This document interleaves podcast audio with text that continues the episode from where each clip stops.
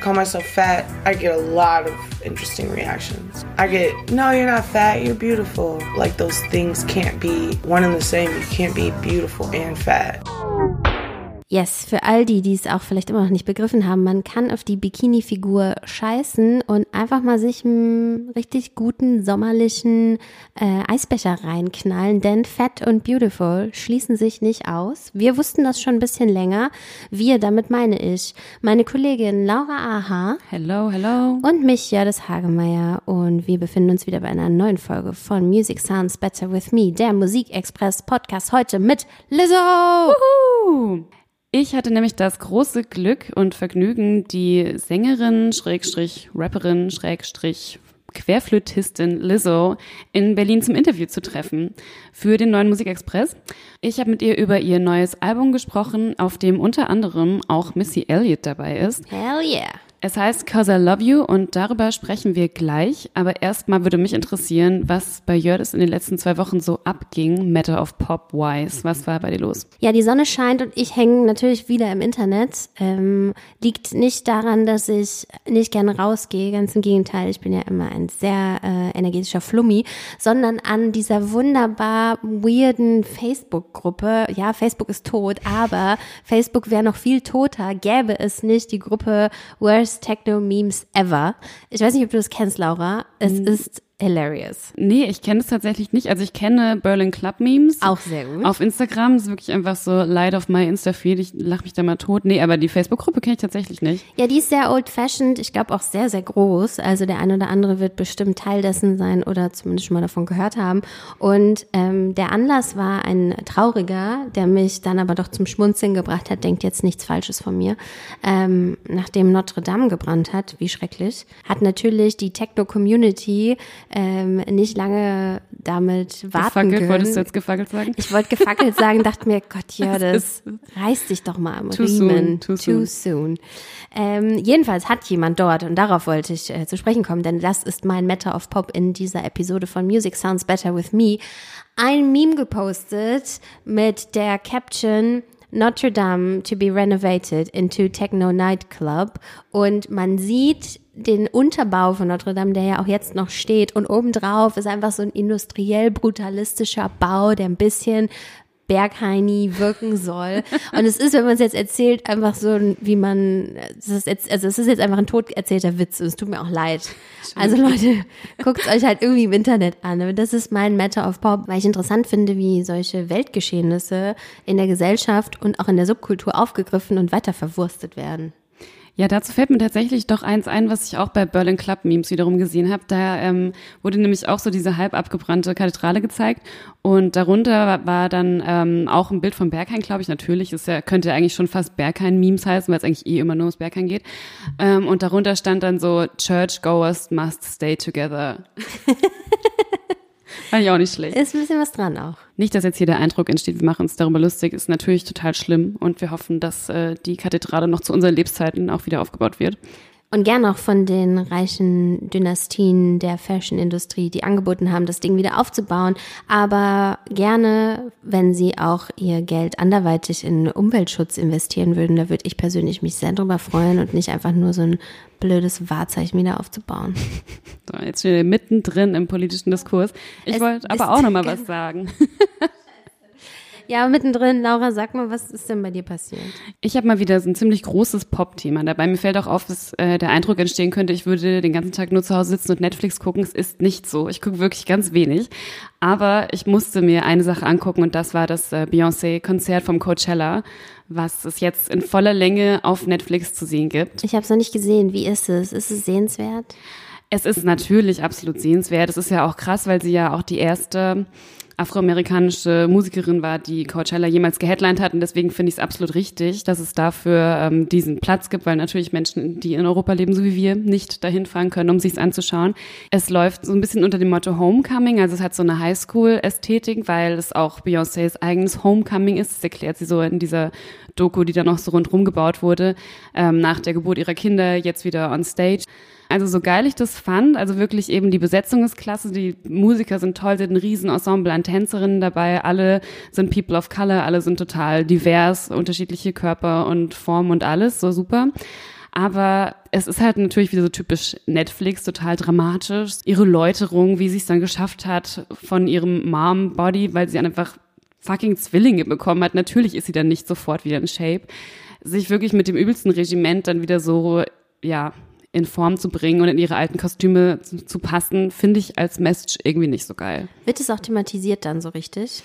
Ja, genau. Es gibt so, also man sieht immer so Teile des Auftritts, wo sie halt auf der Bühne steht und dann wieder so dramatische Rückblenden, auch oft so ein bisschen mit so einem Filter drauf, wo man dann sieht, wie sie zum ersten Mal wieder zum Training geht und sie ist natürlich ein bisschen kräftiger und ist nicht in Form, weil sie einen Großteil ihrer Schwangerschaft im Liegen verbringen musste und solche Dinge. Also ich finde es natürlich gut, dass sie das irgendwie so aus eigener Kraft schafft und man auch sieht, dass es ihr halt so wichtig ist für die Community, dass sie diesen Gig wahrnimmt. Aber vielleicht hätte das einfach in zwei Jahren auch gereicht und sie hätte nicht sich nur von Rohkost ernähren müssen. So, das wird auch so thematisiert, dass sie zwischendurch sagt, sie ist hungrig. Das tut mir immer leid, wenn einer hungrig ist. Ja, da denke ich mir, Leute, da hört's auf. Ja, also ich finde es, wie gesagt, Beyoncé, natürlich hat sie irgendwie diesen heiligen Status hier bei allen, aber ich weiß nicht, ob das die richtige Message ist, die das sendet. Das Thema Body Positivity also nicht so ideal aufgegriffen in der Netflix-Doku über Beyoncé. Ich nehme jetzt Anlauf zum neuen Thema, denn genau darum geht's ja auch heute in dieser Podcast-Folge. Lass uns endlich über Lizzo sprechen. Ich bin total gespannt, was du erzählst darüber, wie es war, sie zu treffen. Ich kann mir vorstellen, man kommt in den Raum und die Entertaining-Maschine läuft. Hatte ich mir ehrlich gesagt auch ein bisschen so vorgestellt. Also es war mal wieder so der klassische Interview-Marathon, was man ja immer so hat, wenn man Künstler hat, die bei Major-Labels sind. Die sind ja immer super krass durchgetaktet. Da heißt dann, du hast eine halbe Stunde und go for it. Ähm, und ich kam in den Raum in so einem Hotel hier in Berlin und sie äh, lag auf der Couch und sie war mega müde und war total gejetlaggt, weil sie auch am nächsten Tag noch zum Videodreh dann schon wieder weiterfliegen musste, war halt wirklich nur für diesen Interviewtag gekommen und hat die ersten zehn Minuten des Interviews tatsächlich sehr langsam geredet und äh, im Liegen verbracht, weil sie sehr müde war. Fühlt man sich da ein bisschen wie ein Therapeut, wenn neben einem einer auf dem Sofa liegt? Bisschen schon, ein bisschen habe ich mir auch, es tat mir auch ein bisschen leid, weil ich mir dachte so, boah, die Frau hat echt Stress und die ist ja auch gerade einfach super gefragt, die ist ja echt überall. Ähm, und man weiß ja halt auch, dass das für Künstler schon oft auch so eine Pflichtübung ist, so einen Tag halt runterzureißen, natürlich. Ja, total. Magst du mal ein bisschen erzählen, was man über Lizzo wissen sollte? Ja, also Lizzo ist ähm, eine Künstlerin aus den USA. Sie heißt eigentlich Melissa Jefferson und die macht schon eigentlich seit zehn Jahren Musik, also hat früher auch in äh, verschiedenen Rap-Kollektiven mitgesungen und ähm, kommt ursprünglich aus Houston in Texas, ist dann nach Minneapolis gezogen und hat aber sich eine ganze Weile auch ganz schön durchgeschlagen, bis sie wirklich den Durchbruch geschafft hat. Also sie hat 2014 schon ein Album veröffentlicht, das hieß Lizzo Bangers, aber hat eigentlich 2016 mit ihrer EP Coconut Oil erst ihren Durchbruch geschafft. Da war ähm, Good as Hell drauf. Ich glaube, das ist so der erste Hit, den man vielleicht von ihr kennen müsste. So eine super catchy Pop-Hymne. Also sie macht Pop im besten Sinne, rappt aber auch und ist aber auch eine klassisch ausgebildete Querflötistin, was ich mega witzig finde. Mir ist ihr Name tatsächlich das erste Mal begegnet, als sie diese Kollaboration mit Prince gemacht hat damals damals. Da war doch was, oder? Genau, sie hat 2014 auf dem 36. Studioalbum, 36. Studioalbum wohlgemerkt, von Prince, ähm, Plectrum Electrum, hat sie mit ihm kollaboriert und da habe ich auch im Interview mit ihr drüber gesprochen, weil sie meinte so, sie hatte halt noch nicht so viele Features und Co-Signings in ihrer Karriere, aber die, die sie hatte, hat sie gemeint, so da muss sie sich dann eigentlich auch nichts mehr erzählen lassen, weil sie hat eben mit Prince kollaboriert. Auf ihrem neuen Album, Cause I Love You, hat sie mit Missy Elliott kollaboriert und 2018 saß sie in der Jury von RuPaul's Drag Race. Ja, wenn solche Namen in, in der eigenen Vita stehen, hat man es eigentlich schon geschafft. Ne? Dann braucht man jetzt gar nichts mehr, gar keinen Push oder so. Alle wichtigen mitgenommen. Vielleicht fehlt Kanye noch, aber sonst. Kann alles noch kommen. ja, es war echt Hammer. Also ich glaube, es war für sie auch so ein absolutes Highlight. Sie sagt doch immer, das war echt wie so ein Märchen, dass sie da saß, weil sie ist natürlich auch super Fan. Und ähm, RuPaul hat dann auch nach der Show zu ihr gesagt, Girl, du hast es drauf, du brauchst deine eigene Show, du hast das irgendwie voll hier den Laden im Griff. Und hat sie gemeint, das war die ultimative Bestätigung. Es macht aber auch total Sinn, dass so jemand wie Lizzo in so einer Show auftritt, wo halt Drag Queens gegeneinander antreten. Also wenn man die Show nicht kennt, das ist so ein bisschen wie Germany's Next Top Model für Drag Queens. Und viel positiver. Ja. als Germany's Next Top Model. Ja, ja, ja. Also, ich sagen. also es geht ein bisschen um Fun, um Extravaganz, um sich selbst erkunden und immer noch einen oben draufsetzen. Genau, und dazu liefert sie eigentlich auch den perfekten Soundtrack. Und ich habe sie dann mal gefragt, warum sie eigentlich denkt, dass ihre Musik bei der queeren Community eigentlich so gut ankommt. I think that my music is a celebration of survival. So I think that the LGBTQ community resonates with that. And they're just like, damn, she's she made it too. She's one of us. Like learning to love yourself isn't just about body dysmorphia It's about sexual identity, gender identity, racial identity. It's about everything. And I think that um, because LGBTQ people were told that the way that they love is wrong, they weren't allowed to love themselves. And I think once you come out, you never want to fucking go back in. And I think that's what my music kind of represents. And then it's super catchy and it's like the hymn. I mean, and it's super catchy, and I just and gay people have the best taste on the planet. I know. so ja. Ja, sie lacht sich auf jeden Fall die ganze Zeit kaputt. Das finde ich schon mal mega. Sie ist einfach so lustig. Eigentlich sind die Themen, die sie da jetzt gerade genannt hat, auch genau die Kernthemen, die die Gesellschaft momentan bewegen, würde ich mal sagen. Total. Also sie ist eigentlich so die zeitgenössischste Künstlerin, die wir gerade so haben, würde ich sagen. Ähm, Self-Love ist für sie das absolute Thema halt auch ihres neuen Albums. Und ich habe ja einen Artikel dann auch drüber geschrieben über sie im neuen Musikexpress und dann habe ich mal gegoogelt, weil ich finde ja Self-Love ist ja auch so ein bisschen so ein Buzzword, was seine Bedeutung ein bisschen verloren hat, so im Instagram-Zeitalter. Dann habe ich mal gegoogelt, wie viele ähm, Artikel oder wie viele Beiträge ich auf Instagram finde unter dem Hashtag Self-Love. Und zwar über 25 Millionen Beiträge, die halt unter diesem Hashtag posten. Daran sieht man schon, dass es natürlich auch ein bisschen inflationär gebraucht wird, aber bei Lizzo ist es halt einfach absolut ernst gemeint.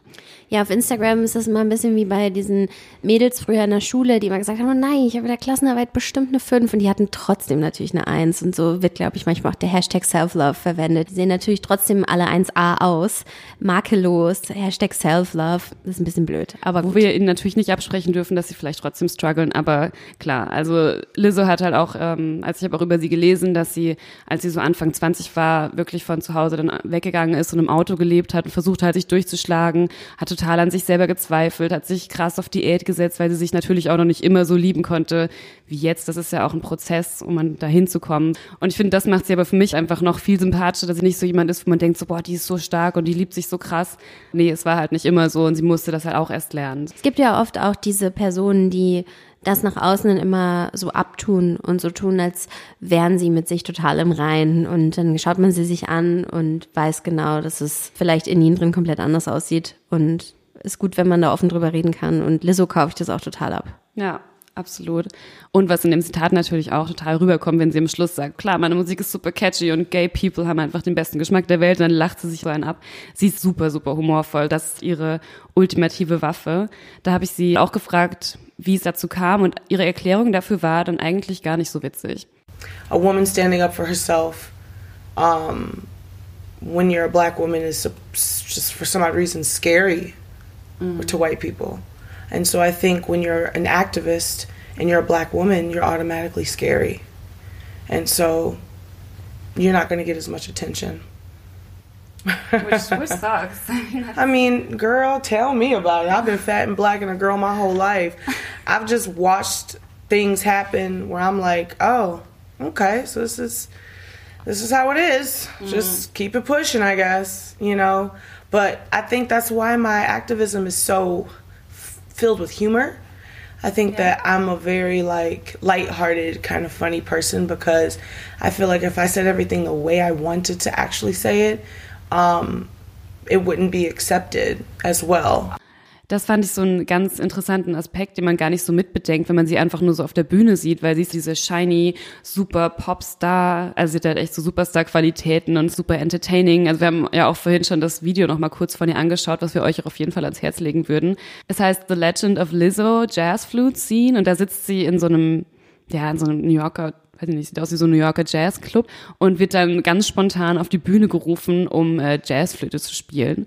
Ja, der Moderator bittet sie, fleht sie an, doch unbedingt ihren legendären, ihren legendären Flötenpart abzuliefern auf der Bühne. Sie sagt dann ganz bescheiden, ach Mensch, Leute, ich habe mich noch gar nicht vorbereitet und wird da trotzdem auf die Bühne gezerrt und liefert natürlich ein Wahnsinns-Flötenstück ab, das sie in dem Moment nicht selber spielt. Nein, weil sie schiebt sich nämlich auch, während sie Flöte spielt, äh, unter der Klotür durch und spielt dann so in Rückenlage in der Klokabine, läuft über die Tische und äh, stößt die Gläser um, während sie da so lang dancen. Das ist wirklich zum Totlachen. Ich find's mega. Genau, ist aber natürlich nicht nur lustig, weil sie sagt selber, wenn ich alles so sagen würde, wie ich es gerne sagen würde und wenn ich meine Wut rauslassen würde, die ich in mir habe, weil ich die natürlich auch habe, weil ich diskriminiert werde als schwarze, dicke Frau, würde man mir aber nicht zuhören. Und das äh, ist ja auch schon wieder ganz schön bezeichnend für unsere Gesellschaft, finde ich. Und Angst bekommen. Ja, ist ja auch ein interessanter Aspekt zu sagen, ja. Frauen, die ja ohnehin oft das Problem haben, nicht sonderlich ernst genommen zu werden, wer hat schon Angst vor Frauen, das würden wenige Leute von sich behaupten. Und dass das dann die, die, die toxische Kombination ist aus schwarz sein, dick sein und eine Meinung haben, die dann macht, dass das doch die einzige Möglichkeit zu sein scheint, für, für so eine Frau ähm, Angst zu erzeugen oder Respekt zu erzeugen, finde ich auch, habe ich auch vorher noch nie so richtig drüber nachgedacht. Müssen wir halt auch nicht drüber nachdenken, weil wir sind dünn und weiß. Also wir sind in der Hinsicht schon mal privilegiert. Und Fürchterlich. Ja, naja, gut, können wir halt nichts für, ne? Für Privilegien kann man nichts, man muss sie halt einfach nur anerkennen, vor allen Dingen, dass man sie hat. Und das habe ich auch gemerkt im Interview, als ich ihr so gegenüber saß, hatte ich dann auf einmal auch so einen Moment, wo ich so total in Stottern geraten bin und so ein bisschen unbehaglich wurde, weil ich sie fragen wollte, wie sie damit umgeht, weil sie postet halt auch auf Social Media so total geile Videos, wie sie ähm, zum Beispiel so eine überbackene Kartoffel isst und das halt mega feiert und das halt voll geil findet. Und dann wollte ich sie eigentlich fragen, ob das für sie auch so ein politischer Akt der Selbstermächtigung ist, dass sie halt sagt, so ich scheiß jetzt drauf, ich poste jetzt einfach ein Video, wie ich was esse, weil man ja als dicker Mensch oft auch stigmatisiert wird, wenn man in der Öffentlichkeit ist und bin dann so selber voll in Stottern gerade, weil ich gar nicht wusste, wie ich sie ansprechen sollte. Also soll ich jetzt fett sagen, soll ich jetzt dick sagen, soll man übergewichtig sagen, so. Alles seltsamerweise automatisch negativ konnotiert, ne? Total. Und sie hat dann in dem Moment natürlich total souverän reagiert, weil sie ja auch Profi ist, meinte halt so, ja, ey, komm on, es ist halt nicht so kompliziert, das zu sagen. So, die Leute haben einfach nur Angst, die Dinge beim Namen zu nennen. So, und ich verstehe gar nicht, woher diese Angst vor dem Wort fett kommt. Und da würde ich auch mal kurz ein Zitat von ihr anspielen. It's it's so wild that this is even considered controversial. If I call myself fat, I get a lot of interesting reactions. I get, no, you're not fat, you're beautiful. Like those things can't be one and the same. You can't be beautiful and fat. You have to be either or. Like I'm calling myself ugly by calling myself fat. I mean, in my culture, when you got a fat ass, that's a good thing. like boys would be like, "Oh, she got a fat ass." You know what I mean? Like it's I think it's also a cultural thing. Mm-hmm. When I use it in public spaces, when I'm talking to body positive activists and the ones who get like, we do not like to use that word, you know, who get like mm-hmm. real serious with me, is be- they're normally white girls and they normally came from a culture where they probably heard their mom say, "Oh, does my ass look fat in these mm-hmm. jeans?" And like, if it did, it was the worst thing ever. In Deutschland muss man ja nur aus einem Elternhaus kommen, in dem früher vielleicht das eine oder andere Mal ein bisschen zu oft Marius Müller-Westernhagen gehört wurde. Und schon merkt man, man befindet sich da in einem thematischen Feld, in dem man sich nicht mehr wohlfühlt. Also ich komme ja glücklicherweise nicht aus einem Elternhaus, wo sehr viel Marius Müller-Westernhagen gehört wurde. Warum? Worauf spielst du da gerade an? Ja, es gab, gibt doch diesen Song Dicke. Ähm, okay, Bei mir ihn, lief sowas nicht. glücklicherweise auch nie. Aber wenn man sich mal die Lyrics anguckt, ich habe es gerade noch mal rausgesucht, tut mir fast leid, es zu zitieren, aber sowas wie, ich bin froh, dass ich kein Dicker bin. Dick sein ist die Quälerei. Ähm, dünn sein bedeutet frei zu sein. Bisschen Boah. wie Kate Moss. Nichts schmeckt so gut wie dünn zu sein. Oh, Horror. Echt krass. Absolut. Sicher, dass er das nicht irgendwie vielleicht so doppelbödig irgendwie ironisch gemeint hat als Kritik? Klar, hat er natürlich im Nachhinein so behauptet, ne? Also das sollte den Leuten den Spiegel vorhalten und mhm. vor Diskriminierung warnen. Ich finde, sowas geht nicht. Mir fehlt da auch die nötige Portion Ironie, die dann deutlich machen kann, dass irgendwie hier was anderes gemeint ist. Also ich weiß, dass es damals oft auch genauso rezitiert wurde mhm. und das ist doch scheiße. Ja, voll. Also da fehlt dann einfach so ein bisschen der intelligente Twist so. Total. Ja, traurig, aber irgendwie auch gut zu wissen, dass es sowas heute auf jeden Fall nicht mehr geben würde. Also ich bin da schon, ich denke schon, dass wir da ein ganzes Stück weiter sind. Und um auch wieder ähm, von Marius Müller-Westernhagen auf Lizzo zurückzukommen, meinte sie eben auch, sie ist halt voll happy, dass das jetzt auch so ein Mainstream-Thema geworden ist mit Self-Love und Body Positivity und so, weil sie meinte, das ist einfach schon eine Entwicklung der letzten fünf bis zehn Jahre vielleicht in der Öffentlichkeit. Deshalb der Song Dicke von Marius Müller-Westernhagen nicht in unserer aktualisierten Spotify-Playlist zu finden. Auf gar keinen Fall.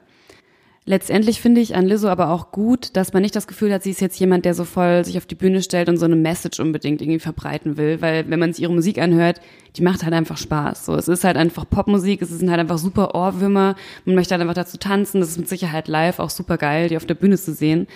Ähm, und ich habe sie halt auch mal gefragt, ob sie sich nicht manchmal einfach wünschen würde, dass sie einfach eine ganz normale Künstlerin ist, die ohne politische Agenda einfach nur Musik machen kann. Well, in my mind, I am a normal singer with no political agenda behind me, so that's pretty cool. Because in my head, I don't hype myself okay. up as that. I'm not walking into the room mm-hmm. like Olivia Pope with a fucking suit on, ready to solve problems. Like I'm just here to fucking party and make good music and, and change the vibration of the planet, and make it make it make it uh, vibrate at a higher frequency, make people smile. Um, I think people p- can politicize um, me. And, you know, that's one of the things that come at my intersection. I'm a black woman that's opinionated, so I'm going to be labeled as political. So, and that's fine. A fat girl that loves herself is political right now. That's fine. I'll take it. But at the core of this all, I'm just having a good fucking time.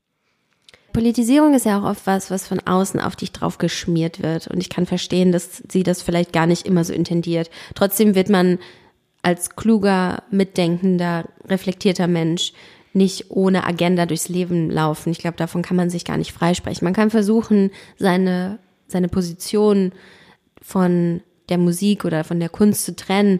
Aber wenn man es nicht unbedingt muss und es nicht unter dem Entertainment-Faktor leidet, so wie es bei Lizzo der Fall ist, würde ich es auch nicht machen. Ich verstehe total, was sie davor hat. Total. Also ich meine, klar, sobald man auf einer Bühne steht, repräsentiert man halt auch irgendwas und dann repräsentierst du natürlich auch eine gewisse Gruppe so und dieser Verantwortung ist sie sich auch voll bewusst.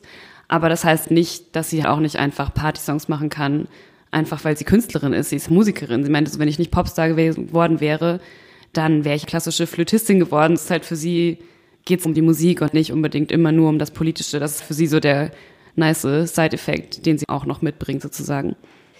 Noch so ein nicer Side-Effekt von diesem Interview ist die Tatsache, dass es das auch in ausführlicher gedruckter Version im aktuellen Musikexpress gibt, mit ziemlich geilen Fotos, wie ich finde, muss ich mal ganz ehrlich sagen. Was sind das für Fotos? Ich habe keine Ahnung, aber es ist, man möchte nicht weggucken. Ja, ich weiß ehrlich gesagt auch nicht, wo wir diese geilen Fotos hergezaubert haben, aber man sieht auf jeden Fall Lizzo, wie sie backstage steht in so einem Zelt irgendwo auf einer Wiese und gerade gestylt wird von fünf total hübschen Frauen, die anscheinend alle sehr viel Spaß dabei haben, äh, ihr Make-up ins Gesicht zu schmieren und ihre Haare zu stylen. Und es ist irgendwie so ein total intimer Moment, so vor der, bevor sie auf die Bühne geht wahrscheinlich so. Und das finde ich mega, dass man den eingefangen hat. Das sieht richtig gut aus. Also Lizzo im aktuellen Musikexpress, ihr Album Cause I Love You ist jetzt schon draußen anhören. Und noch mehr zum Anhören gibt's jetzt, wie immer, mit unseren Alben, die wir für die nächsten ein, zwei Wochen empfehlen. Was hast du denn diesmal mitgebracht, Laura? Ich habe eine russische Musikerin mitgebracht, der Namen ich leider nicht wirklich richtig aussprechen kann, fürchte ich. So, da würde ich mal an deine äh, pseudo-russische Seele appellieren. Sie heißt, ich lese mal vor, Kätre Livansky. Ja, so würde ich es ungefähr aussprechen, ne? Das klingt auch ganz gut. Ja, okay, mhm. komme komm ich damit, komme komm ich damit durch, ja? Approved. Okay, ähm, das Album heißt Your Need und sie ist wie gesagt eine russische Musikerin und das finde, das hört man dem der Musik auch total an. Also es ist so Cold Wave, bisschen sphärischer Techno, hat aber auch immer so eine gewisse Melancholie dabei und ich finde, es ist natürlich jetzt nicht gerade so wirklich ein Sommeralbum, aber ist trotzdem irgendwie total tanzbar und ich habe es äh, bestimmt schon 20 Mal gehört, weil ich es mega geil finde. Your Need heißt es, erscheint am 3. Mai. Ganz schön geil. Ich habe jetzt schon, das ist irgendwie die zweite Folge, bei der ich mir denke, Mann, was soll ich denn empfehlen? So richtig kickt mich nix und so. Ich will gar nicht, dass man den Eindruck bekommt, ich hätte keinen Bock oder so, ne? Laura, denk nicht, ich mache nicht mehr mit. es ist eher so, dass nichts so richtig Geiles erscheint, bei dem ich das Gefühl habe, hier wäre ich abgeholt. Klar, so was man jetzt sagen kann, irgendwie die Leute, die früher gerne so Streifen-T-Shirts getragen haben und diese naturfarbenen Jutebeutel und in der Indie-Disco waren, die freuen sich bestimmt, dass jetzt Anfang Mai auch das neue Album von Vampire Weekend erscheint. Es heißt, ich sag's der Vollständigkeit halber, Father of the Bride. Es ist nicht blöd, ganz und gar nicht. Und wer Ezra König mag, wird auch sagen, Mensch, klasse, toll, ähm, kann man sich anhören. Man wird aber auch beim morgendlichen U-Bahn-Fahren nicht geloserelt von den gegenüberstehenden Leuten auf deren Stirnen, wenn man es nicht angehört hat. Allerdings durchaus geloserelt wird jeder, der hier äh, nicht in zwei Wochen wieder dabei ist bei Music Sounds Better With Me. Sehr großes Loser gibt's auch, wenn man sich nicht unsere stets aktualisierte Spotify-Playlist reinzieht. Diesmal mit ganz vielen bunten Bonbons der Popmusik. Wenn ihr dann auch gleich schon mal bei Spotify seid, dann könnt ihr uns auch gleich abonnieren bei Spotify, iTunes, Deezer, wo auch immer ihr eure Podcasts hört. Wir hören uns in zwei Wochen wieder. Laura und ich müssen jetzt packen, so langsam, ne? Geht langsam los. CO Pop Convention mhm. steht an in Köln. Äh, wir sprechen da über Podcasts. Wer hätte das gedacht? Wer hätte das gedacht? Wir sitzen da auf einem Panel mit Leuten, die eigentlich schon total lange im Podcast-Business sind, wie zum Beispiel Matze Hilscher von Mitvergnügen. Stimmt. Wird gut, wird lustig. Ich freue mich total. Den habe ich ewig nicht gesehen, obwohl man in derselben Stadt wohnt. Wie es manchmal so ist. Wie also, es manchmal so ist. alle ab nach Köln und in zwei Wochen wieder Music Sounds Better with Me, der Musikexpress Podcast. Eine neue Folge. Wir freuen uns.